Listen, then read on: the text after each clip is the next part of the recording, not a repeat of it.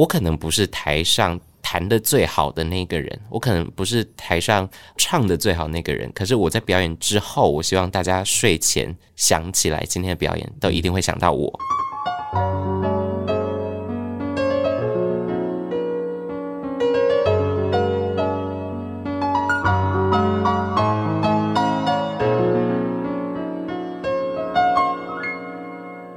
记得告白才有未来，欢迎收听《告白那一刻》。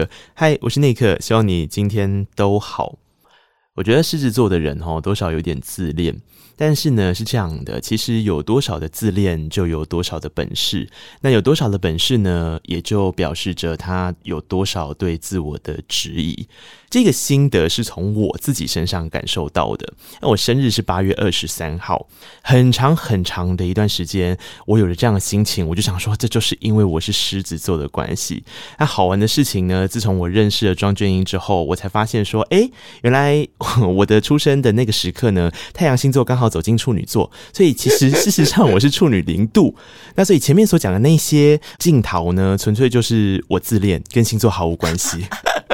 但我觉得，一旦你跟我还有我眼前的这位创作者一样，我们呢喜欢在一种自恋又自溺的状态的话，那你听这一张我们接下来要聊的专辑，你会非常的过瘾。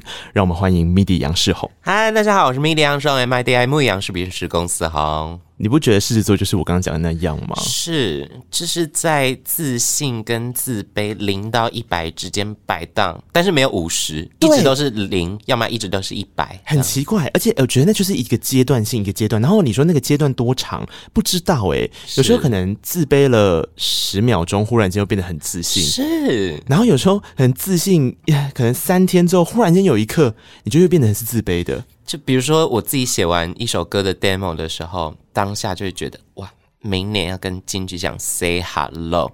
但过了一个礼拜再来听那首歌，就会觉得哇，写得好烂。我懂那个心情，很烦 哎哎，这个时候怎么办呢、啊？我不知道，就继续再写下一首吧，总会有一首中吧。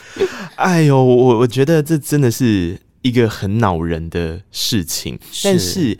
我有时候也有在想说，其实这样子的心情，它比较会成就一些创作的可塑性。嗯，因为那些创作可能不会是一个固定的模组，对，它会一直变化。我是没有想这么多啦。如果给他一个这么艺术性的、这么 这么赞的一个见解的话，也是不错。你想啊，你看，你就会有一点点抗拒，一直在做重复的事情，对不对？是。比方说，在音乐曲风上，你听杨世宏的三张，因为他其实一早不是一早，他在发行他的个人专辑之前有一张 EP, EP，然后 EP 过后是个人的全创作专辑，是。然后到现在，对，拍米亚之后到现在这一张，第一次当偶像就上手，你会。以为有三个杨世宏，这很精神分裂啦。其实第一张 EP 是我觉得可能投资报酬率最高的。怎么说？因为花的钱非常非常非常少，少 但是达到的效果就奠定起了一群基本的粉丝，对，就是固定的粉。嗯，但是到了第一张专辑，就好像有点自我崩坏、嗯、自我毁灭。因为原来你是这种人，那张 EP 是全部。呃，仿造 live recording 的方式录制，对，很清新，很民谣，嗯、配器也没有很复杂，也没有什么电子的声响。嗯、到了呃，坏米仔就是电到爆，对啊，就一大堆 sample 跟合成器 program，很丰富了。那也比较像是我平常创作的状态，因为。嗯我很常写各式各样的歌，我最少写的就是抒情歌曲，嗯、但是我所写的所有抒情歌曲基本上都被拉进去那个原来你是这种人 EP 之中。嗯，对，到了专辑的时候，我就想说，不知道会不会是最后一张，我就要把所有我觉得很有趣，或者是我觉得我再也写不出来的歌放进去专辑里面。嗯，对。其实这一张第一次当偶像就上手也是很像啦，因为我自己创作的方式就是有一个 checklist，嗯，嗯，比如说探狗写过了打勾，演歌写过了打勾，嗯，那下一次我要尝试哪些我还没写过的歌曲，我会把它列出来，嗯、因为很害怕自己江郎才尽呢、啊，所以就一直在找新的东西可以那个。你看啊，就是狮子座啊，是，就你你下一秒开始又觉得相当的自卑，然后那个自卑就是要找突破口，是，然后那个突破口或许会发展成什么样子呢？就是我讨厌我自己固定在一个原本的样子，所以我换了一个方式，但是我本质上面讲的东西还是我有一个很核心的价值去撑起来的，在做的那个状态，Oh 对吧？干，灵学专家、星座专家，你今天。呃，刚才听完我才比较有统整起来的感觉啦，蛮、啊、有脉络，蛮有道理的。因为我觉得像是这一张专辑，你记不记得我上次啊？对，因为呃，MIDI 前阵子到那个我的任教的学校去演讲，是对，然后那个时候我就有带出了一个介绍词，我的说法是说，因为他的第一张专辑就入围了金曲奖的新人奖，这件事对他来说很重要，但是这个很重要的点。延续到现在，那个撑着他继续做专辑的角度，我觉得有一点不一样了。我们等一下会来聊这件事。嗯，但我那时候其实问的那个提问就是：当大家都说这个人叫做怪胎新人，这个是最强的怪胎新人，是那现在已经不新了，把新人拿掉之后就剩怪胎。那 怪胎这个词汇要怎么样继续去？在诠释，然后在金曲奖没有得奖的情况之下再诠释，这就变成了是这张专辑我听的时候反复在撞我的概念啊。啊，有道理，因为每个人都要想一个 slogan 啊，嗯、音乐歌姬啊，什么魔幻女伶啊，魔幻舞台什么。嗯反正魔幻舞台，你说小魔女哆来咪吗？硬塞一个梗进来。嗯，在第一张专辑换名仔的时候，我们的同事就想，因为那个时候很常有人讲怪物新人，对对对对，比如说池修是怪物新人，然后安娜之前也是怪物新人的头衔，对。但是我就是不怪物，我就是怪胎，因为我写的曲风真的太跳痛，然后太精神分裂了。我写歌的观点也很跟一般人的想法不太一样。那那个时候取怪胎新人呢、喔，到了这张专辑，哎、欸，我也是做这张专辑的时候才知道，原来第二张已经不能叫新人了耶。没错哦，第二张你已经变老妹了，嗯，嗯，就是这个意思哦。包括我自己在做我的 podcast 的时候，嗯、说说说说你爱音乐，也是在介绍音乐的一一档节目。我访问歌手，可能他第一张跟第二张的状态就会差非常多，那个。聚光灯的亮度会差非常多，诶，到第二张专辑，好像大家都已经习惯这个人了，嗯，就看他能端出什么东西，所以才会有第二张专辑魔咒这件事情。对啊，所以我听到的时候就吓到，我有这个感知，我要发第二张专辑的时候吓死，更用力做。嗯，怪胎新人后来变成了现在的抬头是猎奇系偶像。嗯哼，因为我一直都在尝试着。独立跟主流脚踏两条船，对对，我也想要颠覆偶像的这个概念。比如说最明显的一个例子，魏如萱，嗯，他两边通吃，欸，诶，大家都超爱。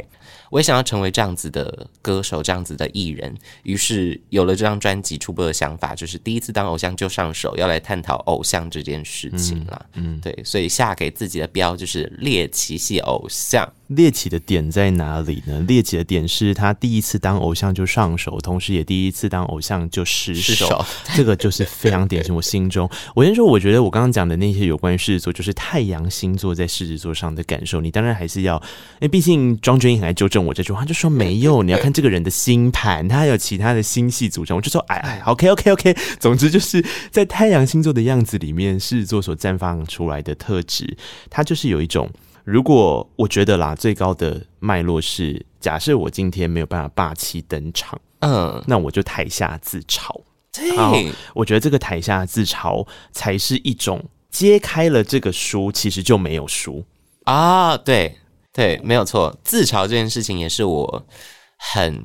重点在做一件事情，你这一整张专辑都充满着我说了我输，其实我就是没有输哦。那我赢了之后呢，我就是怎么样怎么样哦。啊，对，这整张啊，赢的时候就跳得更高了。对啊，自嘲的部分的确有一点像刚才那颗哥所说的这样子的状态，就我揭露我自己输了，我就没有输，让大家可以一笑带过，就不会给其他人造成那么大压力，这是一点。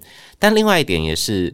我之前一直在想的事情，我可能不是台上弹的最好的那个人，我可能不是台上唱的最好的那个人，可是我在表演之后，我希望大家睡前想起来今天的表演，都一定会想到我。对，只是我一开始出来创作或写歌的想法，于是我就一直朝着各种方向，包含刚才讲的各式曲风。嗯，但是我发现华语音乐很少有人。会敢开自己的玩笑在歌曲里面，大家就是还是有一个包袱在。对，大家为什么要有包袱？那就是刻板偶像的一个枷锁喽。所以我其实很喜欢在歌曲里面骂自己，或嘲讽自己，或者是自嘲，或者是把自己的缺点跟大家分享。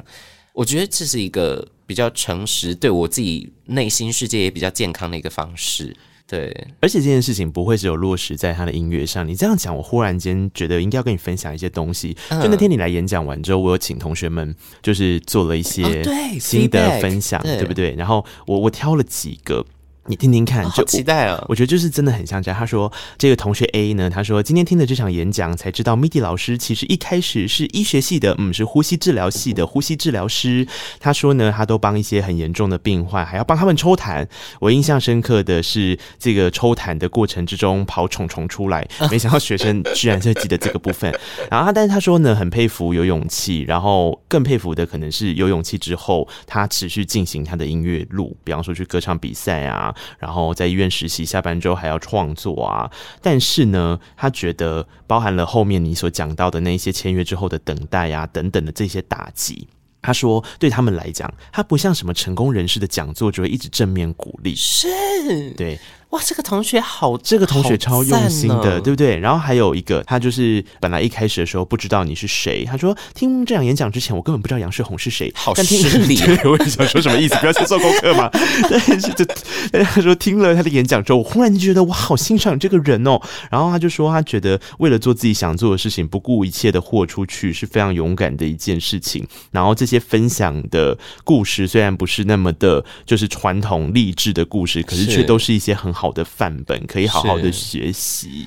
然后就说再回去找他的歌来听，就发现哇，这些歌也太好听了吧，这一类的。谢谢啦，隔空呼喊这位同学。其实这也是我们专辑的脉络之一，因为第一次当偶像就上手，是希望透明化整个音乐制作流程，让大家知道偶像是怎么诞生的，同时也颠覆大家对偶像的想法。嗯，所以不管是我们实体专辑，或者是我们前导试出的这些 vlog 的影片，一些我们会议记录，用比较幽默的方式拍摄的影片，都有真实的幕后工作人员，真的参与这张专辑制作的人们来演、嗯、来讲话、来发表他们的意见。笑死！对，很赞。找、那培养出了很多金马演员呢，我不得不说，建奇老师，建奇老师多会演戏，金奇奇。对，然后还有你经纪人海蒂姐，吓死，都很会演，而且是呃一开始。拍第一集的时候，大家还蛮紧张的，因为导演是金童啊，对，他也不是传统意义上音乐圈可能会找的拍摄影像作品的人，因为他是 YouTuber 嘛，而且很多音乐圈人就觉得就是要美，画面的色调、画面的什么之类的。意境，反而不是这种剧情的反差的。对，可是我觉得。做最赞的决定，最对的决定，就是找金童来到我们的团队。团队，然后来当我们 vlog 的导演，嗯、因为他的节奏很快，对，而且我们是要玩一些干式幽默的东西，再加上其实有一些普通的对话，可以用日常的方式，就像我们真正开会的时候讲出来的方式一样，嗯、这样也会让这些幕后工作人员演的比较没有负担了，对对，所以。呃，反正 vlog 大家自己去 YouTube 上面看看，嗯、搜寻 Midi 杨世宏就可以找得到了。对，因为这一次我最佩服杨世宏的地方，或是说杨世宏的团队的地方，就来自于这些团队做的有一点点诡异的事情，是他去揭露了所有唱片工业的流程，但是那些流程亦真亦假，就是你你有些时候觉得说不可能是这样决定主打歌的吧？但我告诉你，有些时候真的就是这样决定的，的就是对。然后你可能会觉得说不可能吧，衣服。不是这样子做出来，或什么？有些时候真的就是这样做出来。而且发片日这件事情，我们特别拍了一集 vlog，在专门讲发片日。发片日真的是没有人在跟你做什么技术性的分析，对，有建设性的分析没有。你进到唱片公司，或者是你是独立圈，什么都一样。很多人，大概百分之八十九十的人都会拿出农民力起来翻，或者是去问身边的老师或国师，嗯嗯嗯、然后算出来一个发片日，最后发片。因为现在做音乐已经很难有那种一定中，或者是这个一定会大红大紫。其实也也蛮让我想到《如何成为一个奥运选手》这首歌的，就有一种我也不知道你到底要什么哎、欸。对，我不知道市场到底要什么，然后我可能有一个我核心很想说的话，我说出来，然后因为我们作为一个创作者，我们可能都知道，如果你不说你自己想要说的话，你也不见得会中。是，但是你说了你自己想要说的话之后，当你发现没有中的时候，你会觉得很很难过，很气啊！特别是假设你今天想要说的话，明明之前就曾经看起来是会中的，或者是曾经有过不错的例子，它是有中的时候，嗯、你又会有一点点比较心。想说为什么我没中呢？那都是我的问题吗？难道是我不够好？不合理吧？就是他常常会有这种拉扯，然后又又回到刚刚讲那个有关于自信跟自卑之间游荡。对，因为不管是什么形式的创作者，最主要的一件事情，首要目标要达成，就是诚实的去做自己的作品，这是这是必要的，这是必定的。当然，市场上什么东西会中，大概有一个模板。现在就是 urban chill，然后 low fi，对，然后什么电子啊，来一点点，然后让你松松的躺在沙发上。嗯、可是大家都在做、欸，哎啊，大家都在那个那个火的那个啪啪啪的声音，对啊，在唱个嘻哈，现在也是红到翻天呐、啊。嗯，但我就。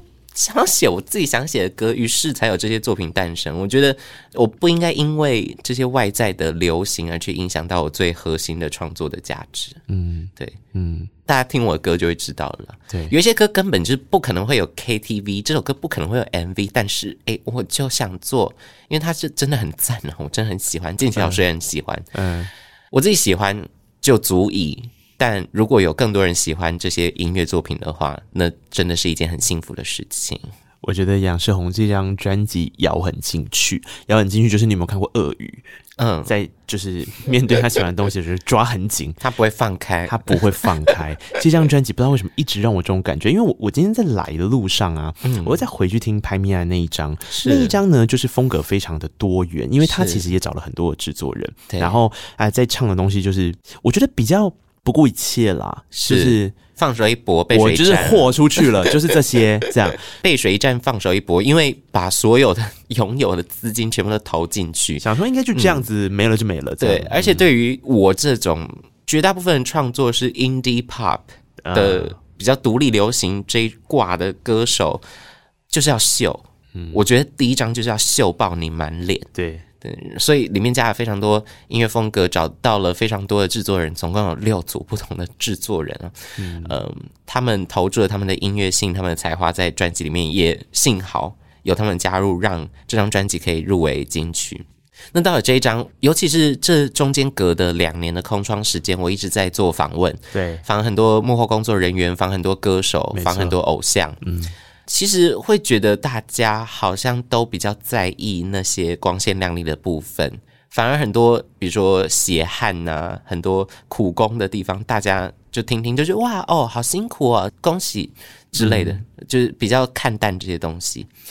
于是我就。萌生了想要揭露幕后的这个作品概念了，嗯，那其实也是准备了非常久的一段时间，两年多，包含写歌、包含创作，都是从偶像的不同面向，从揭露的不同面向去创作的。嗯，那也幸好有建奇老师、海蒂姐，然后坤达哥的团队，让整个企划、宣传跟视觉作品、呃，实体专辑、音乐作品都是一个宇宙的东西，就一片东西。对，真的就是咬很紧，对，咬很紧。你就是那只鳄鱼，真的是咬很紧，然后我觉得很过瘾，你知道吗？就是因为现在的战争已经不是在发行之后才开始了，是。它其实是整个的发行前，对，然后到发行之后，到后续的宣传，到后续的演出，是，然后演出完之后到下一章的前期，他可能还会 shout out to 他的前一章之类的，他已经变成是一条轴线了，他就是 一个人的历史，一个人的历史就是。是让你走进一个属于他的博物馆，对。然后我我觉得这件事情在这张专辑，它光是在这一个呈现出来的这个炸开来，是从前面我就觉得哦，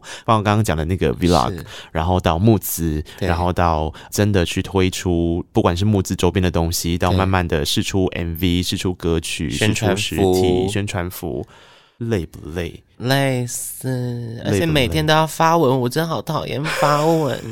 但是每天都要发，对，为了要让热度一直有持续在，然后要一直想新的梗，所以脑袋会一直干烧啦。对，最主要刚才讲到为什么可以比较一气呵成或比较 cohesive。在这张作品之中，我刚才那个英文发音好烂，没事。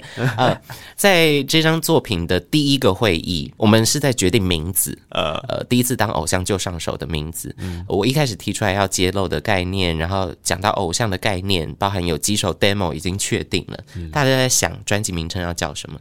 有人提出来说什么妈祖托梦要我发。或者是什么？我是偶像，叫我偶像。到最后，我们决定好，就用第一次当偶像就上手这个命题，就好像百科全书，有一点自负，对，有点自负，又有一点自嘲。自负的地方是哈，米莉杨胜要第一次当偶像就上手；自嘲的地方是，哎，米莉杨胜现在好像不是偶像，要教大家如何上手偶像这件事情，好吊诡这样。嗯，有了这个命题之后，我们就把偶像这件事情拆解成很多不同的部分。到底偶像出了一张专辑，他会做什么事情？嗯，比如说他们要办双旦的演唱会，对，要办世界巡回演唱会，我们就尽自己所能，用力的去让这些偶像的事件发生。嗯。包含双旦演唱会，其实我们用的场地是没有人办过的地方，我真的吓死哎、欸，我也吓死啊！他们试出就是杨世荣要在台北小巨蛋跟高雄巨蛋办演唱会，那大家就会想说什么意思？就是真的这么敢哦、喔，直接就砸钱不怕？因为大家要知道办演唱会这件事情，绝对都是从小场馆开始，慢慢的走向大场馆嘛，是就是正常的包装的情况之下应该是这样，但小场馆还没有尝试的站得很稳的时候。哦，或者是至少中型嘛，如果是北流，就哦哦哦，感觉很直接跳过 Legacy，跳过北流，就直接变成有一个话题性引爆。可是我觉得这个话题性引爆真的就像你刚刚讲一样，那是因为前面那些企划就是要扣着偶像这两个字，是嗯，对，它是一个非常合理的事情，在偶像身上很容易发生，在但是在 MIDI 杨世宏身上就很奇葩，也紧贴这个猎奇系歌手的方向。对，我们不是办在蛋黄区啦，我们是办在蛋白区，因为台北小巨蛋是公家机关。对，我们其实从去年就是第三级警戒刚解除，嗯、就开始跟他们谈接洽，然后小巨蛋他们也很慌，嗯、疫情的关系，很多演唱会都取消了。嗯、万方是取消几次啊？什么三次吧？对，拖了一年多之类的。嗯所以小巨蛋他们也很紧张，包含他们的场域变成是打疫苗的场域。对对对，对，他们就在想有什么新的方式可以尝试让小巨蛋可以有活动举办。嗯、那非常开心的是，那个时候瞧到了在红区的回廊，对，就大家拿着小巨蛋的票要走进蛋白区，在找自己是红区几号入口的时候的那个回廊。嗯，你在走外面那一圈，我们在那里办了演唱会，然后高雄巨蛋是在。一进巨蛋的那个大厅，嗯，办了演唱会，嗯，非常一切天时地利人和之外，我以为那些场地的音场音响在那边播放会直接轰到爆，嗯，会直接让整场的歌曲变成一个听不懂在干嘛，嗯，全部糊成一团，没有，嗯，那两个场域办起来。音场好到一个，真的，甚至是可以跟很多中型的场域比拟的。哇！也也是因为我没有努力的调硬体设备，跟硬体设备公司有对接非常久了。嗯，不过一切都非常的幸运，然后一切都非常的水到渠成。嗯，让我可以在双旦办演唱会，我也会把这件事情写进了履历表。对，双旦歌手，呛一呛，对，很值得一呛哎。其实，在释出这些讯息的时候啊，你自己会不会想说，就是这个东西会不会让大家开始有一些俄语？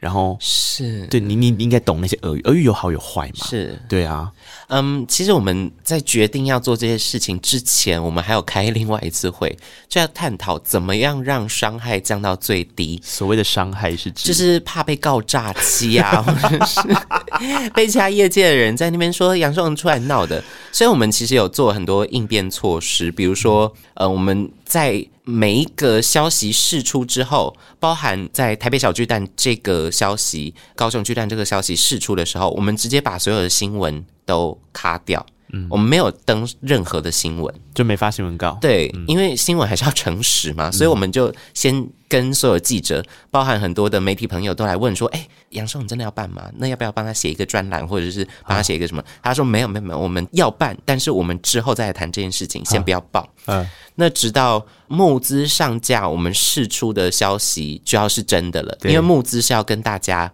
要那个 sponsor 对，要 sponsor、嗯、要资金，希望大家一起呃为偶像之路助力这样子。那必须要诚实的跟大家讲。那我们的玩笑就开到那边，嗯，对，就公布了是在蛋白区演出。不过大家也会很好奇，蛋白区到底是哪里，也会是另外一个让大家有记忆点的地方吧。因为就我有印象以来，没有歌手是在那个地方唱歌啊。是，对啊，所以我在想，它也会变成是一种话题性，绝对是。是而且，就你知道，这时候就是你要说。这个人真的是在给我说谎啊！他也没说谎，他就真的真的是在蛋 小巨蛋里面。而且 我们所有的流程虽然已经两场都已经演完了，嗯、但是我们所有的流程都是比较巨蛋规格。比如说我们的音响、我们的乐手、嗯、我们的音乐总监陈建奇，拜托，还有。嗯领票、购票，还有入场、带、嗯、位的这些东西，还有周边商品，全部都比照小巨蛋，嗯，对啊。also 防疫规格也比照小巨蛋，对啊，就是有各种各样的方法啦。我觉得其实这就是一个换位思考，就你会发现从刚到现在都是，就是你怎么看。这件事情会取决于你一开始所累积过去的经验，别人是怎么做的，然后这些规范、这些道德伦理、这些形态、这些规定等等的，嗯，然后就不管在音乐的内容上，或者是在，我们就说现在音乐就不只有内容嘛，它有前跟后端的东西，它从前端就开始履行跳脱框架这件事，对，这太酷了。我们前段的宣传比较像刚才有提到的 Vlog 跟募资平台，其实。募资平台也是我这次专辑制作之中我才比较了解的一个领域。以前我真的觉得他在骗钱，以前我认真觉得募资平台就只是歌手需要资金而已。但是因为募资的关系，自己参与，然后跟 Flying V 的同事们、这些同仁们有聊。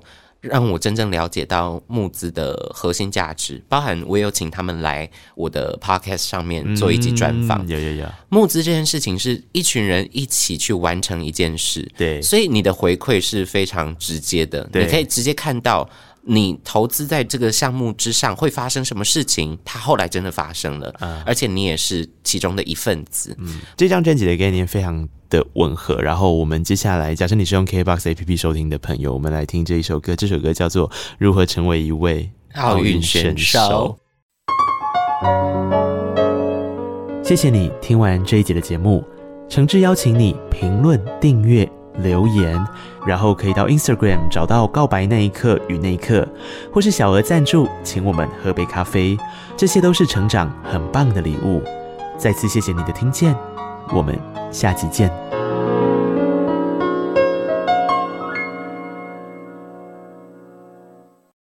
你看啊，他就是说，成功并非奖杯，但如果给我一座，人生会更完美。嗯，就是我就诚实嘛，我就告诉你，我就想要啊，嗯、啊，没有没关系，但是有就更好。对，嗯、那同样的状况，在这首歌里面，他去，我觉得他很像在转弯思考，然后你要成为一个奥运选手。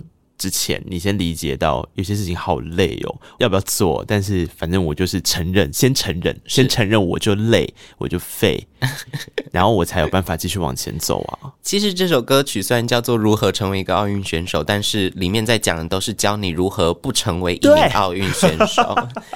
其实我在。十八岁来台北读大学的时候，因为我妈妈要去厦门工作，嗯，她就想说，好，十八岁那我就放你自己去台北读大学哦。然后我台南人嘛，嗯，然后我们就在台南吃了，也不是最后的晚餐了，就是呃，我上大学之前的一个饭局。对，然后妈妈就跟我讲说，杨胜，我这辈子只要求你达成一件事情，嗯，就我希望你可以成功，嗯，然后我吓死。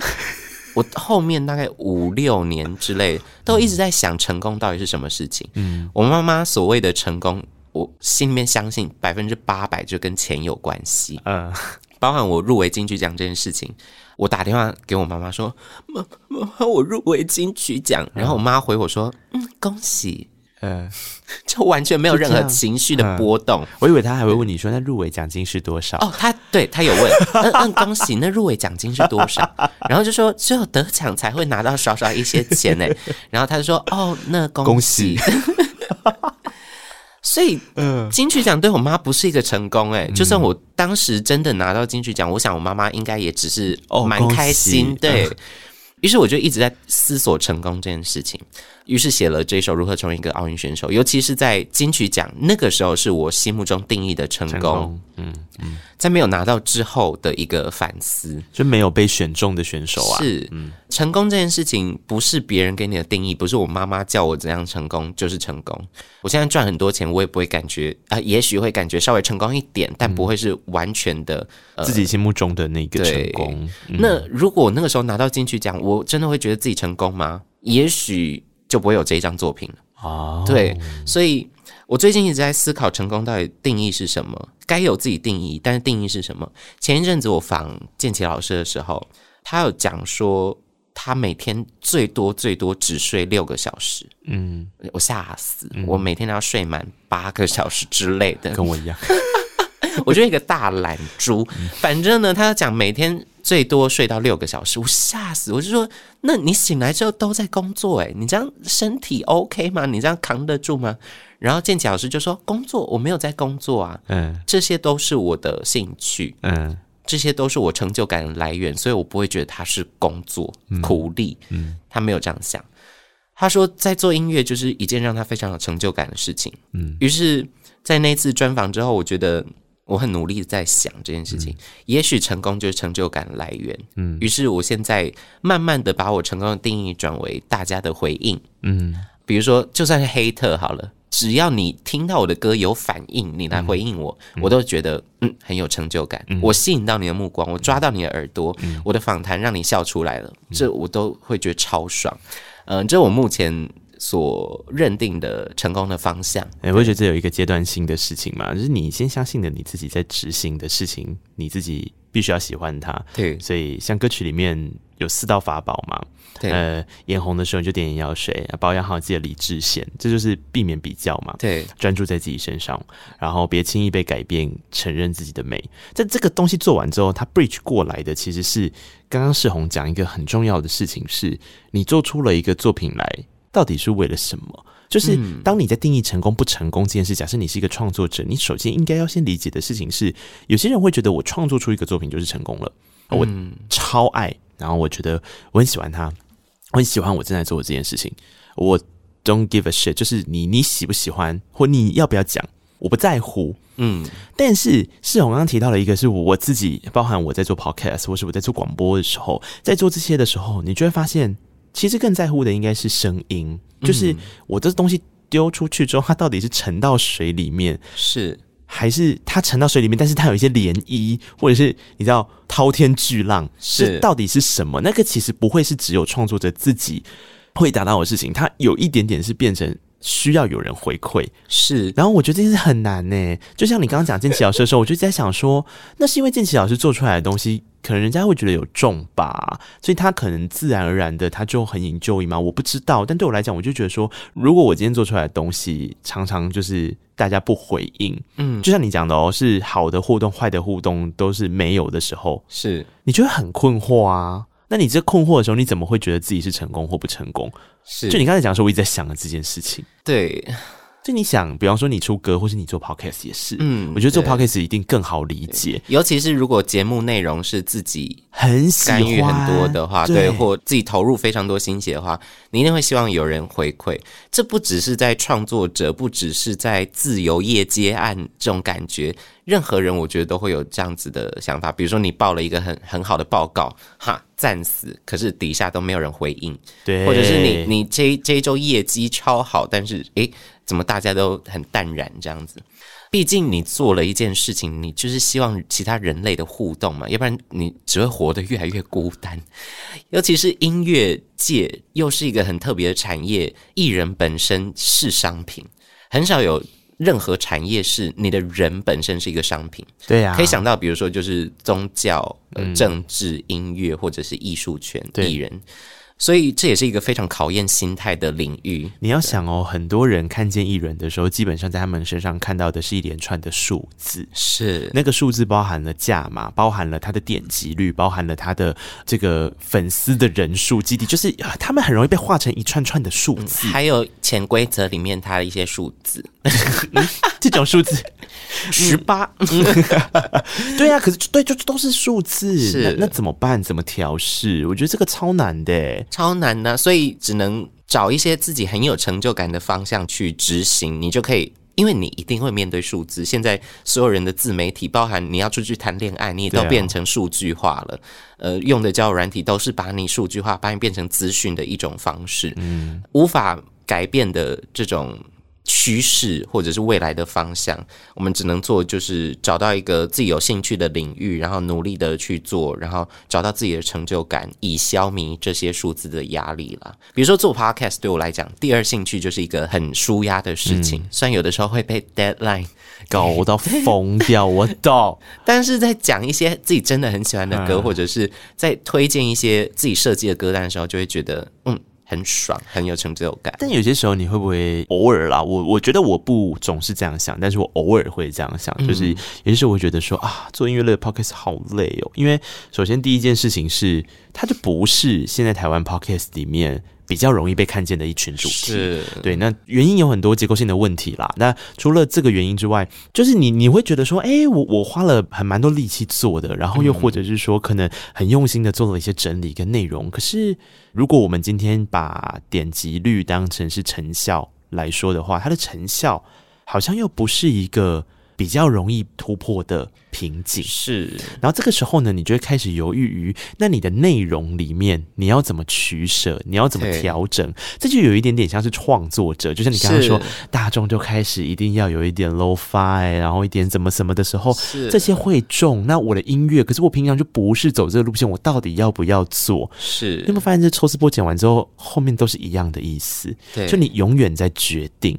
嗯，然后你这个决定，你就是一直在假设你真的擅长的、喜欢的、想要的，并不是现在这个时代大众喜欢的，或者是很容易把数字冲上去的声音的时候，是。你就会很烦。对，而且会很辛苦啦，对、啊，就需要更多的能量来支持自己继续做做下去。刚才提到那个音乐类的 podcast 真的好难做，我觉得最主要就是版权的问题，哎、它是一个很大，包含刚才有讲到 KKBOX 迁入这件事情。嗯目前是不是还是只有 KKBOX？只有 KKBOX。对，那其他的，比如说我要推荐音乐，就变单口相声。哎，这首歌超好听。我跟你讲，它的音乐哦，它的弦乐多么的古典，好美，编写上面节奏感非常丰富，整首歌非常有层次。大家去 KTV 一定要点开来唱哦，结果根本听不到这首歌。嗯啊，我的节目好了。你一开始的时候，我也觉得超烦的，就是我我到底要怎么样去做？那在音乐嵌入没有来之前更苦恼嘛。嗯，然后有些时候你可能会觉得，我觉得遇到两个困难的点。第一个困难的点可能是因为你单口，你一个人讲，是，那你一个人在介绍这些东西的时候，你就会有一点点还会担心。我不晓得听众听的时候的感受是什么，对，然后也不像我们在电台这样，就像你讲，我们底下就趁着音乐了，或者我们可以跟音乐直接的互动，对对。那接着，如果你要做趁着音乐跟音乐直接的互动这件事，你就是一购买二取得授权嘛。那其实总归就是取得授权，不管你今天是有价的取得授权，无价的取得授权，那你就是得去谈。然后你没有谈的情况之下，或者是说你去谈，你就是等于付出了多一倍的力气，对不对？对。但是成效对。你知道，这就是我最让我后来后来我都会觉得说，OK，那我们能够比方说尽力让这个内容呈现出来是大家喜欢的，到底要怎么办啊？我就永远都在问这一题，到底要怎么办？我到底要干嘛？比方前几天。会去看阿妹，嗯，然后看完之后我就觉得回家马上录一集，我就真的马上想要录一集，然后就因为我觉得去看阿妹的演唱会好像在喝酒哦，就是你真的会茫茫的这样，然后我就去录了一集。他也是啊，我就讲完，因为就要搭配 KKBOX 音乐嵌入嘛，因为我没有跟张惠妹买歌啊，然后我就是得用音乐嵌入嘛，然后音乐嵌入功能就是你又会很好奇说，哎，那可是如果是其他平台，他也没听到，那他们就听到一个很像醉汉的人在那边瞎讲。我了，我完全了解，因为一开始大概，我现在节目九十出头集，大概前七集、前十集，我都还没有跟别人有交谈，都还是我自己，还没有，因为我觉得 Podcast 我做到中间，我才认真的体会到对谈才是。Podcast 的精髓。对啊，需要有对谈。然后单口的话，嗯、除非你真的够有底子，对，你的资讯量要够多，比如说报股市这种，嗯、要让别人可以听完之后是做功课，嗯、有学到一些知识的。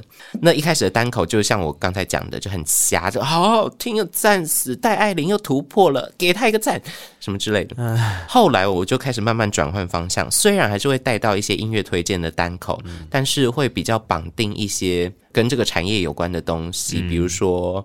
不能跟偶像说的问题，呃，问的问题实题这样，呃、或者是教大家，哎，这个曲风的整个历史。嗯，但这又搞到我自己，因为我前期要做的功课更多，我要查，光是查 Vogue 这个曲风，我就查了三天，嗯、去看了所有他的电影，或者是看了他所有的东西，嗯，所以。我现在真的很讨厌做单口的节目，但是如果有人跟我对谈，我就会觉得很开心、嗯、很顺。嗯嗯，嗯，这样。嗯，单口真的是会累死自己，就很难啦。然后我觉得，就终归回到刚刚讲，比方说，你永远不知道听众的胃口到底是什么，对然后你只能等他饿。对，但他 饿了之后会不会想要来吃你？It's hard to say，另外一回事了。对，然后我觉得就台湾现在的环境来说，其实我觉得我们都只能跟自己说，但至少我们都是在做自己还蛮喜欢的事情啦。是，就是音乐类的 podcast 节目，不管今天你是单口做，或是你今天做访问，但至少你自己很 enjoy 在这个里面。是，然后你会觉得，比方说从对谈里面，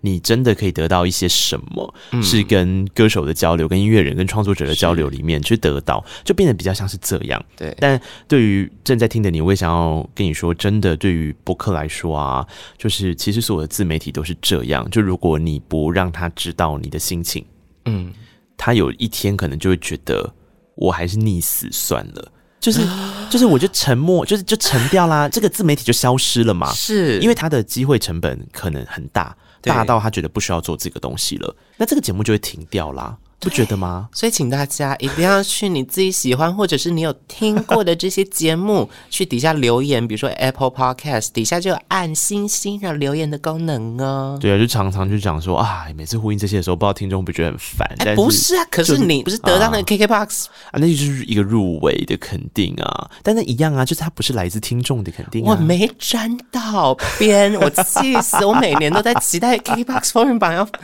结果都没有。我会再继续努力。力了，对，对，因为我觉得节目性质也是一个大家可以会喜欢上节目，或者会去听其他节目的原因。嗯、音乐类 podcast 节目，比如说像告白那一刻，那一刻，嗯，呃，比如说像阿 P 聊音乐，嗯、比如说像懂听的 podcast，、嗯、还有说说说说你爱音乐，嗯、每一个主持人都有完全不同的带出来不同的东西，对啊。比如说阿 P，他会很认真的在讲里面的编曲，跟他和弦，跟他的真正音乐性质的东西。然后那颗歌就是会带出很多很精彩的专访，跟一些很有深度的观点。嗯，然后比如说我，我觉得走一个比较综艺咖，你就说你是康熙小本本。对，我的 Podcast 就是有声书版的康熙小本本，所以我比较，毕竟我自己也是歌手，嗯，我会稍微拿捏一下那条线，但是跟其他歌手对谈的时候，我们可以比较。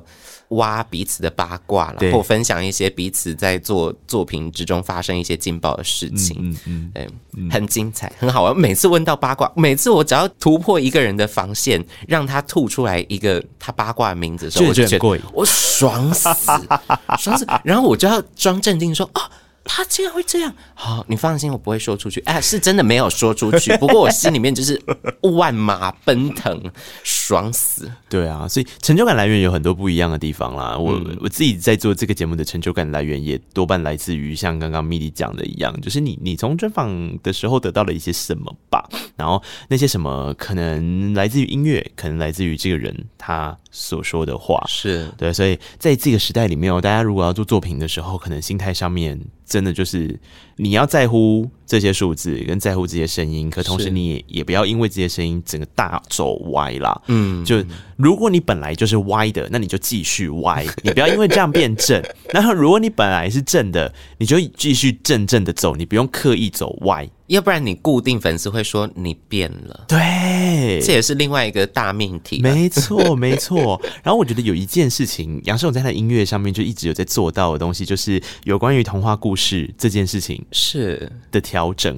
然后那个调整的意思就是有关于我刚刚讲的那个那条路到底要走正的还是走歪的，他就是挑了一些歪的，但同时也留了一首正的。但我们先来讲一下歪的，歪的那一个就是小鹿斑比，Bambi the Roadkill Victim。对，你听。听的时候，你会有想象中的场地。画面，嗯，你这个场地呢，问十个人会有十个不一样的答案，嗯、因为它的场地是一层一层一层，很像万花筒一样。是，比方说，我刚开始听的时候，我以为它有一点点像是美国在一九二零、一九三零年那种肥皂剧，啊、然后或者是那种黑白的，你知道那种很好笑的对话，就是他们那个年代的东西演都很浮夸，是，就说哇，世红，我今天心情好好，就类似这种。然后另外一个就说，对我也是，就有有有这种感觉，就是声音表情比较浮夸，然后。你你会觉得他们的东西都是跳着的，音乐音符都是跳跃性的。是，然后接下来某个程度，你会觉得你好像进到了戏院，因为你又听到了些什么 Titanic 啊，对，然后你又你又听到了一些音乐上面的呈现，是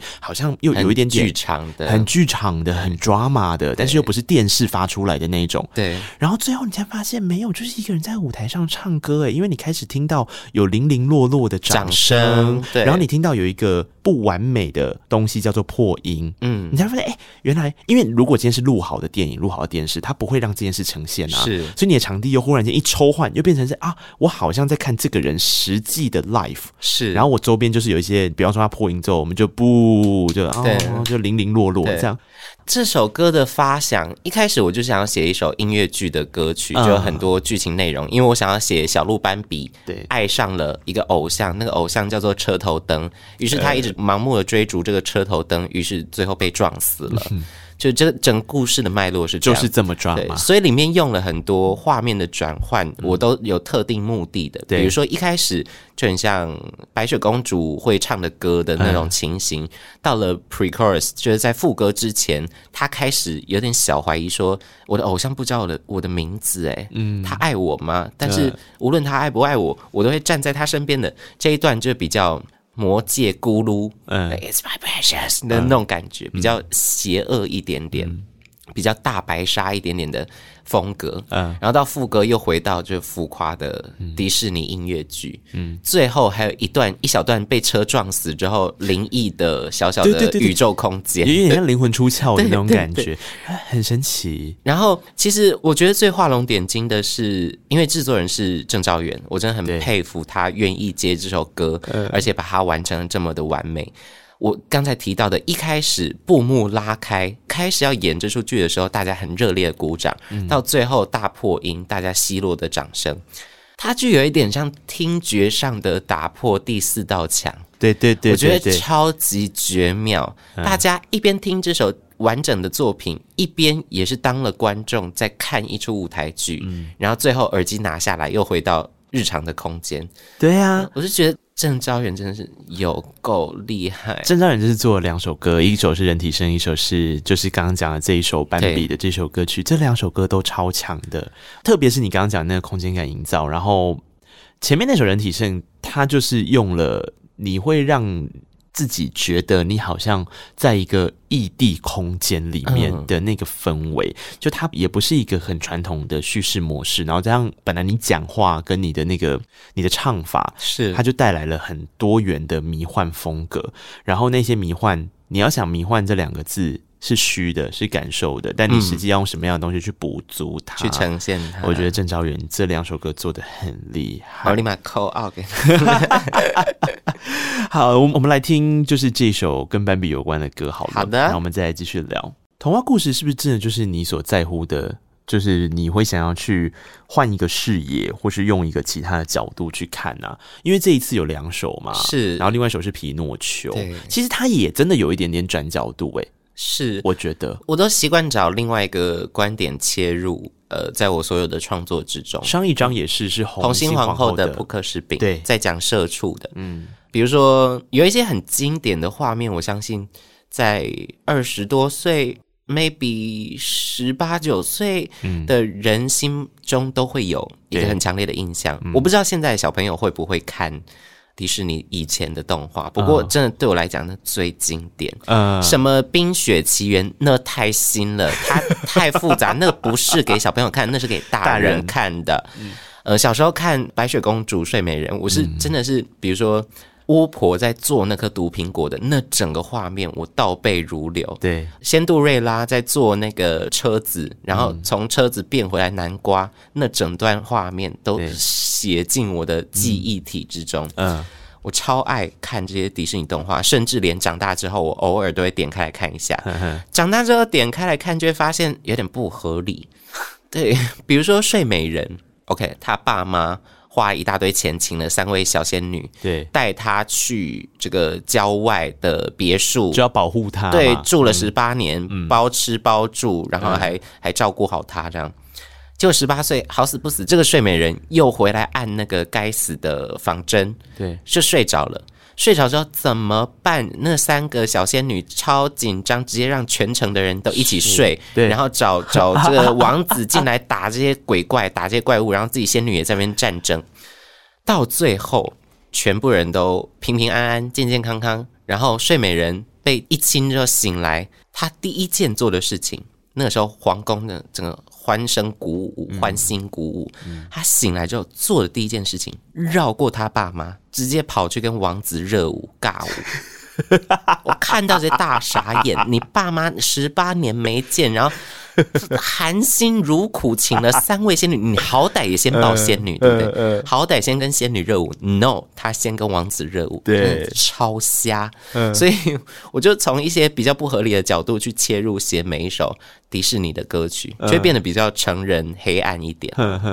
因为那天我就是跟杨颂分享说，哎、欸，你这样一讲，我就一直想到我最觉得荒谬的故事就是小美人鱼。我本人也觉得艾丽儿很夸张啊，我就一直跟你说，他就在撕毁合约，他撕毁一张。劳动契约，你有发现吗？大家还记得那个故事吗？那个故事是，其实乌苏拉很无辜诶，乌苏拉本身是。小美人鱼自己来找他，是跟他说他想要一双脚，因为他去逐他的爱。对对，然后 OK 啊，乌苏拉就跟他，你知道就是要交换嘛，等价交换啊，等价交换，所以签了一纸合约嘛。就假设你今天真的没有虏获他的心，是那你就应该要怎么样怎么样怎么样。他就其实是有这件事情嘛。那到后来，当然你你你中间你可以说乌苏拉就是去使坏啊或什么的，但小美人鱼自己本人也蛮奇怪的，因为他贡献出了他唯一能够被王子认出的东西，叫做声音。是因为王子就是。只有听过他的声音，是对他根本没看过他的人，所以对王子来说，你长怎样他根本没有印象。然后你就是觉得你很有自信嘛，所以你觉得你可以靠 你除了声音以外的，对，你可以虏获他，没错。然后你就把声音给了乌苏拉，就乌苏拉就拿这个声音去迷惑王子啊啊，对耶，他有对他有他有这样，然后那你能怪谁？王子就是要认的就是声音啊，这就是一个沙文到不行的故事哎，而且这份契约书里面也没有说乌苏拉不能做这件事啊。对，然后总而言之，你就是失败了嘛。那你失败了怎么样？搬救兵，找爸爸，爸爸来救你。爸爸为了你，连王位都没有了，可怜。对，然后这对，就是就是，这是你撕撕毁合约的代价。哎，他放弃了他的才华，就是他演唱的声音，然后换来一双长腿，对然后另外一个只是身材比较胖一点，可是拥有了美好歌喉。对。这就是一个仇视肥胖的一个、啊、没错啊，一个电影，就是他就应该要这你，所以我觉得很多迪士尼的反派到后来都有一点点，也不能说洗白，但是我觉得很值得用他们的角度去拍一部电影，就是这种感觉。就他他也是蛮无辜的，关他什么事啊？对，他就是在履行他的工作，他就是在做这件事。那你就是跟我交换了呀？对，那你怎么可以鼓励小朋友撕毁合约？违约金啊，违约金啊！对，我觉得这也很适合放在第一次当偶像就上手里面。有关偶像这件事，到底应该要拥有我的声音，还是因为我的腿？我还没有写小美人鱼，刚才讲睡美人，我已经写过了。呃，我下一次来写，下一次显然就是这个方法了。好，但我我觉得第一次当偶像就上手。刚刚讲到偶像的观念里面，其实有一个很大的关键，就是当偶像跟这个流行音乐之间绑在一起的时候，华语流行音乐有一个很重要的脉络，就是情歌，是跟抒情感受的音乐。我们前面都讲一些比较有趣的。然后可能比较 fantasy 一点点的歌曲嘛，嗯、就让偶像可以在舞台上表演用的。那另外当然引起大家共鸣的歌曲，就是后面我们要聊的这几首歌。刚刚聊到《皮诺丘》是啦，《皮诺丘》就是典型的大气抒情歌，对，就是要挤你心里。但有一首歌，我觉得比它更酸，那首歌叫《偏心》，那个酸是心酸的酸，不是酸民的酸。我觉得这首歌只有狮子座的人会写得出来，因为我一开始在看的时候，我想说，这如果不是杨世宏写的，他就是去跟葛大为要的歌哦。哎，这样我很开心呢，因为葛大为也都会写出这种很酸的，对，对不对？哎，葛大葛大老师是狮子座的哦，呀，很有脉络，对，各自安好，写到一个是不是？哇塞，好会写词，你你就真的会觉得说，天哪，这个那种感觉就是，你看。他就会写一些碰巧我正想念你，碰巧你又把我忘记，哇，还真巧。然后你的心偏了一边，那不然我也跟着歪一边好了。是，对啊。这首歌曲是在写，我都要哭了。我跟剑桥师的关系，这 obviously 是这个，而且还找他来当制作人。对，这首歌的制作人跟写旋律、写曲的人 就是剑奇老师。嗯、那一开始会写这个词，我自己的想法是说。剑小师是不是有点偏心其他歌手？因为那一段时间就空窗嘛，两年多没出专辑，好像接下来再也不会出专辑了，好像要变成主持人了。嗯，我就开始会嫉妒别人，于是就把这个心境写成一首偏心，控诉剑奇老师说剑奇老师偏心啦。然后我就拿给他说：“哎，老师这首歌是骂你的，希望帮我写曲，然后制作。” 然后就说：“好。”剑小师直接大傻眼，不过他还是。很用心用力的帮我完成这首歌曲的创作。对，我收到这首歌，在演唱这首歌的时候，真的觉得自己好不要脸。这其实经过了这次专辑的整个从前期的规划到发行到演唱会，剑桥是真的帮我太多了，巨多。他的个人脸书、个人的 IG 已经变成杨爽的 IG 宣传，对，对他很用力的在帮我宣传，然后音乐作品他也非常紧贴这次的主轴，嗯，想办法让这些歌曲都可以变成杨世宏的形状、杨世宏的样子。所以其实剑桥是不是偏心别人，是偏心 MIDI 杨世豪，很烦。但这首歌的确真的，我觉得他就是在抓一个共同的画面，是。然后那个共同画面就是你总是会有一些在乎的人，对，然后你希望他用同等的甚至更多的量来在乎自己，对。然后我觉得这件事情读来是特别有感觉的，然后你你你就会觉得说，哦，天哪！这个时候如果我的节目有办法找剑奇老师来帮忙做一些惊喜献身，那就好了。但无奈乎没有，不好意思哦，这招已经被 建恒哥用过了。I know that，建恒哥你先用走了，我没有办法做这件事情。I feel so sad，无所谓的，无所谓的，你不能够这样，因为我也要跟杨世宏说，不可以只偏心陈建骐，所以我准备了一些其他的。什么啦？Hello，世宏，我是黄少雍。啊、我们最近两次合作。的过程都非常开心，每次都觉得你写的歌都写得很骚包，然后又很难唱。但是呢，录音都一下子就下班了，令我相当佩服啊！哎呦，希望你在未来的音乐路上可以写更多刁钻的歌，用身上的亮粉把我闪瞎吧。Hello，世宏，我是招人。好，先恭喜你专辑发完了，然后小巨蛋。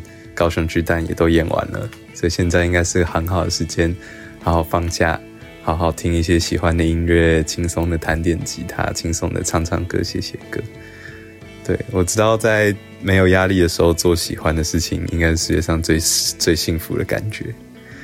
然后希望我们都能一起喜欢音乐很久很久。嗯，祝你一切顺利。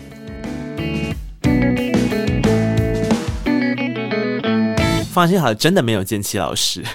我想我现在如果去跟陈建奇说，哎、欸，老师你可以再帮我录，他就说什么意思？你们有完没完？拿 拿拿建恒哥的就好了。欸、很烦，广播人都好喜欢搞这一招。不是啊，欸、你不可以偏心嘛。我刚刚说了，哎、欸，但是我刚刚形容说其他人，我觉得这样我也蛮失礼的。这一张专辑里面有三个制作人，是除了陈建奇之外，另外两位就是你耳边听到的黄少雍跟。赵元。呃，刚才讲到的如何成为一个奥运选手是邵阳老师制作的，然后人体盛、Bambi the Roadkill Victim，还有你的名字是招元制作的。对，尚恩老师这是第二次合作，上一次是在《坏迷仔》这张专辑之中。对对对对，我这张专辑开案之前，我已经跟建骐老师说，一定要再找尚恩老师做，嗯，因为他的音乐风格也是有很多很浮夸的成分，有很多很、嗯、很跳跳的东西，对，所以主打歌就一定要找。邵龙老师来做，对。那招元则是他是一个很新但是非常厉害的制作人，非常厉害。他的乐团也有入围过金音奖。嗯，那招元也是我长期合作的 KB 手，每一次他就是剑桥老师也是他的偶像。对，只是我觉得他跟剑桥老师相较之下，剑桥老师就很理性，但是招远很感性。对对，所以在很相像的风格之上，又有很根本的。不一样，对，对，我觉得跟他合作也是让我见识到他很厉害的那一面，对吧、啊？对啊，所以不能偏心，我们要偏心啦。对，只是 你看，我刚刚就是想说，你就是呃、欸，那个今天一定会聊到陈建奇嘛，是，那我就想，我偏偏要在聊陈建奇的时候播播其他人。我们不是说好了，我们就是要跳脱框架吗？对，而且邵雍老师怎么会愿意录啊？很神奇吧？而且他讲的好厌世，他讲的很厌世，并且。大爆音，我在那边调什么？说老师你这样，招人感觉很累哎，昭元的声音很性感哎，是吗？他刚刚那个声音很暖哎，我觉得。哦，他的确是一个暖男，对呀、啊，但是他声音很累，所以他才会说出叫你要度假，因为他可能也很想 度假，刚好想到度假这件事情。哎，刚刚所讲的，当然呃，有一些部分呢、啊、是想要提醒大家的事情，是一张专辑的成就，制作人有时候常真的是一个关键，是。特别是当你遇到一个，比方说，我觉得这个可以分两个阶段讲。第一个是，当你是一个主创团队，你面临到六个不同制作人的时候，你怎么糅合出一张专辑？那这一次是三个制作人，但是这三个制作人之间怎么样去跟 MIDI 的东西做对话？但是彼此他们三个人的风格又不会让人家觉得哎断裂很强的那种感受，一气呵成的把专辑听完，或者是让大家听的时候觉得很顺畅。我觉得这些都是音乐人很在乎的事。那这张专辑就像我讲的那个鳄鱼嘛，它其实咬很紧，制作人功不可没。哎，是。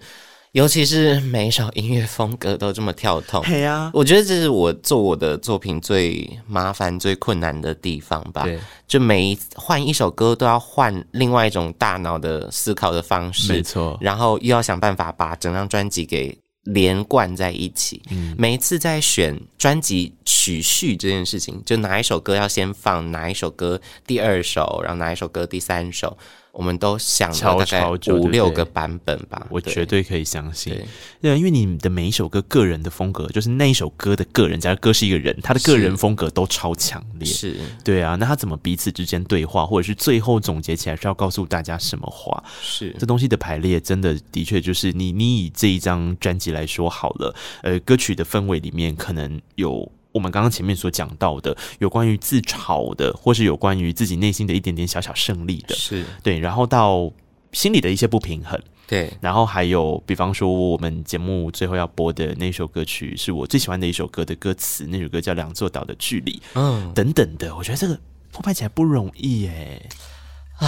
尤其是里面有一个很可爱的小巧思啦，是在偏心，只有极度悲到一个不行的歌曲结束之后，立马接所有观众大鼓掌，就很讽刺，讽刺到让人觉得好爽，就是这个才有它的张力，它才可以让。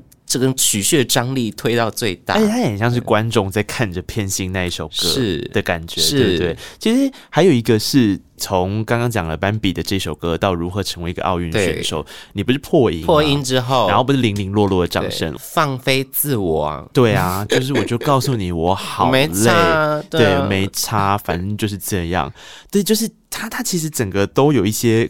那个歌跟歌之间的意境啊，或是那个感受力上面的对话，我觉得这个是很好玩的一件事哎、欸。尤其是这张专辑，我有点像是期中考，呃，你把它作为期中考，对，作为一个阶段性的成果验收，嗯、在第一张 EP 抒情到一个清新到一个小品到一个不行，到了第一张专辑《坏迷仔》张牙舞爪，嗯，我觉得。我比较喜欢第一张专辑里面我呈现出来的音乐风格，因为我真的很喜欢快歌。对，当然我也有一些慢歌我也很喜欢，但是我听歌大概都只听快歌。嗯，那在第一张作品，呃，原来你是这种人里面，我觉得有很多的空间让听众们可以跟这些歌曲互动。嗯，这也是我很喜欢第一张作品的一个点。对，那第一次当偶像就上手这张专辑，反而是我比较想要融合第一张作品跟第一张专辑的。优点，嗯，既有我张牙舞爪浮夸的状态，一些我很喜欢的快歌歌曲，也融入了很多走心的抒情歌，留给观众更多的空间去仔细的听每一首歌。嗯嗯嗯、就算是很张牙舞爪的歌，比如说如何成为一个奥运选手，都会有小小的空间让大家可以去吸收一下刚才听到的什么。我最后啦，我最后很喜欢的这首歌曲叫《两座岛的距离》，是。观众或是听者，他在听音乐的时候，他所感受到的画面是他自己的，但总会有一个创作者特别想要说的话。那我在听《两座岛的距离》的时候，我觉得它有一个好玩的点，就在于今天我们一样走到路上去街访，你去问十个人，你觉得两座岛的距离是远还是近？我觉得这十个人会告诉你不一样的答案。嗯，因为。两座岛之间的远跟近，那个距离是你自己去想象跟定义出来的。嗯，那这件事情在这一首歌里面，它就带来的这样子的远近感受，就是你会觉得两座岛的距离很远吗？那有没有试图想要让它近一点的可能性呢？所以歌词里面呢，就会慢慢的希望能够演化出语义，希望能够继续靠近。但如果你觉得这两座岛的距离本来就很近的时候，但是。你又真的有办法进到是手拉着手牵起彼此吗？如果没有的话，是不是还要再试着更努力一些？好浪漫，好浪漫的怎么会那么会写歌词？哎、欸，我真的很喜欢这首歌歌词。哎，谢谢啦。其实它原本还有更延展的歌词，嗯，但是后来因为一些我们重写的关系，对，所以整首歌有一小段歌词被删掉。原本的歌词有什么啊？想知道。原本是。现在是两座岛屿的距离，对，呃，雾气让人看不清嘛。对，一开始是第一段有一个主歌，然后第二段还有一个重复的主歌。两座岛屿的距离，天晴，轮廓就清晰。嗯，究竟是谁在那里，仿佛在向我邀请。嗯，这第一段，然后第二段是开始有 struggle，就开始要长翅膀，开始要努力逆风飞的时候，就两座岛屿的距离，雾气让人看不清。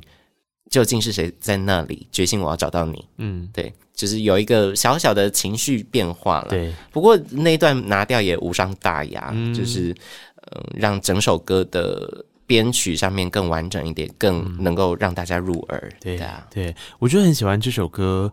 对于大家，对于听者的意义，它可以产生不一样的画面感。对于唱的人自己本身，应该也是，因为两座岛是你公司的名字嘛。是，对啊，所以这就就有一个双关嘛，就一个双面性。是，对啊，互文啊，互文。总而言之，这一首歌其实也比较像是跟自己说的吧。是，它其实是一首我自己定义啦，嗯、呃，它其实是一首在写梦想的歌，对，就是梦想的最恶心、最讨厌的主题，就是梦题，对。嗯然后我的公司之所以会叫做两座岛有限公司，就是因为写了这一首《两座岛的距离》，然后决定要把这个两座岛的题目当成我公司的名称。嗯嗯、呃，很多人会以为两座岛是指我出生的柏流跟台湾，嗯，其实不是，就是我在柏流玩的时候，我有看到他们岸边很多珊瑚礁岛，对，我发现有两座小岛靠得超近。嗯，然后上面还有绿色的植被哦，嗯、很像两台小的车子，嗯、仿佛我在 A 岛上面就可以碰到 B 岛的树梢。对，那个时候我就觉得这个地理景观很特殊，嗯、就回家写了两座岛的距离，再写说，假设我是 A 岛上面的小小虫，嗯、我要吃到 B 岛上面的苹果，我要花多多久的时间才能够达到我的向往，达到我的理想？我可能要花几千年的时间长翅膀，然后飞的时候搞不好暴风雨。然后一路飞得很辛苦，终于才能够到达那个地方。虽然这只是别人眼中一只手臂的距离，对。就像刚才我们有谈到什么哦，你你写完一首歌，哦，很厉害，很成功啊。嗯、哦，你入围金曲奖，哇，好厉害。厉害哦，你找到剑桥老师帮你制作，好赞呢。可是大家不知道，是一个手臂的距离背后需要多大的努力。啊、对，这都是非常多的血汗所堆积出来的，也呼应到了整张专辑我们想要传达的概念。好喜欢，所以才说那个远近啊！你看，你觉得你有一种近是你觉得的近哦，别人可没有觉得这条路很近；有一种远是你觉得的远哦，别人可能觉得 it doesn't matter。就是总是在当偶像的这件事情。怎么样跟刚刚所讲的，我们所今天一路提来的那个情境拉扯，然后在拉扯的过程，试着不要把自己的妆弄花，把自己的衣服扯烂，但是 是还是就即便今天真的已经被扯到花容失色了，你还是 spotlight 一过来，就我就是我，我现在的样子，我就是可以继续 keep moving。那个东西就是杨世宏对梦想的定义吧？我觉得，对，就是如果我们今天要提梦想的话，梦想就不会是只有在。然后，like 就是舞台一登场，那个所有一切完美的明星工业所创造出来的那个 spotlight 而已。嗯，它更多的可能是我刚刚在讲的那种感受吧。是，听着这张专辑，就是重新定义偶像这件事情，不一定是你看到的偶像才是偶像，你传统刻板的偶像才是偶像。比如说蔡依林、周杰伦，甚至有很多别人认为的偶像，我觉得他根本。不值得被挂上偶像的名称，我只是随便讲讲，我没有在影射任何人。但是大家换位思考一下，要换另外一个角度思考，到底偶像的意义是什么？偶像的意义就是可以让人崇拜，他身上的特质会吸引你，会让你想要往他靠近。对，那你家巷口的阿姨也有可能是你的偶像啊，没错，他可能专注做了一件事情，把它做到炉火纯青。也是很令人向往的一个特质。任何人都可以是你的偶像，只要你可以从他身上学到东西，只要你可以从这张专辑里面这些幕后工作人员的心血之中看到一些东西，学到一些东西或获得一些能量，我觉得我就非常感动，功德圆满啦、嗯。我相信这件事情是一个很重要的观点，因为。鸡汤里面有很爱讲做自己啊，爱自己啊，对，找到梦想啊。我想说，啊，你先认识你自己吧。认识你自己没有那么容易。那认识你自己，绝对也不是看着镜子你就知道你自己是谁。它比较像是，我觉得如果今天 Midi 这样跟我讲，我就会更。感受到的事情是，偶像其实是拿来让你认识你自己的，认识你自己喜欢什么，不喜欢什么。因为当你看着偶像的时候，你所产生的那些事情，就是之所以你身上在乎的化学变化。然后你自己本身一定 somehow 会有一些跟这个偶像相关联，是你想要让自己变得更好、更认识自己的方式。嗯，这个东西先做到的时候，你再来讲你自己爱自己，我觉得会更务实、更具体一些些。赞死！哎，太好了，今天非常谢谢杨世宏，感谢内克。对啊，下次找我去你节目玩啦。好啊，好不好？我们再来好好的聊聊天。我们来听最后这首《两座岛的距离》。然后，如果你是用 K Bus APP 收听的朋友，你会听到这首歌。如果你不是用 K Bus APP 收听的朋友，没有关系，串流平台都在那儿等着你。然后，甚至是 Enjoy 实体专辑的朋友。实体专辑制作出来，真的现在有很多的价值跟意义在，但是它还是有最基本的聆听啦。假设你还有 CD 机，像我一样喜欢用 CD 听的话，这也是一个还不错的方式。要知道更多的音乐的资讯，还有商品的资讯、专辑的资讯，请一定要上各大社群平台搜寻 MIDI 杨世宏 M I D I M E 杨世斌的是公司红，第一次当偶像就上手啦。记得各位才未来，下次见了，拜拜，谢谢 MIDI，谢谢内克哥，拜拜。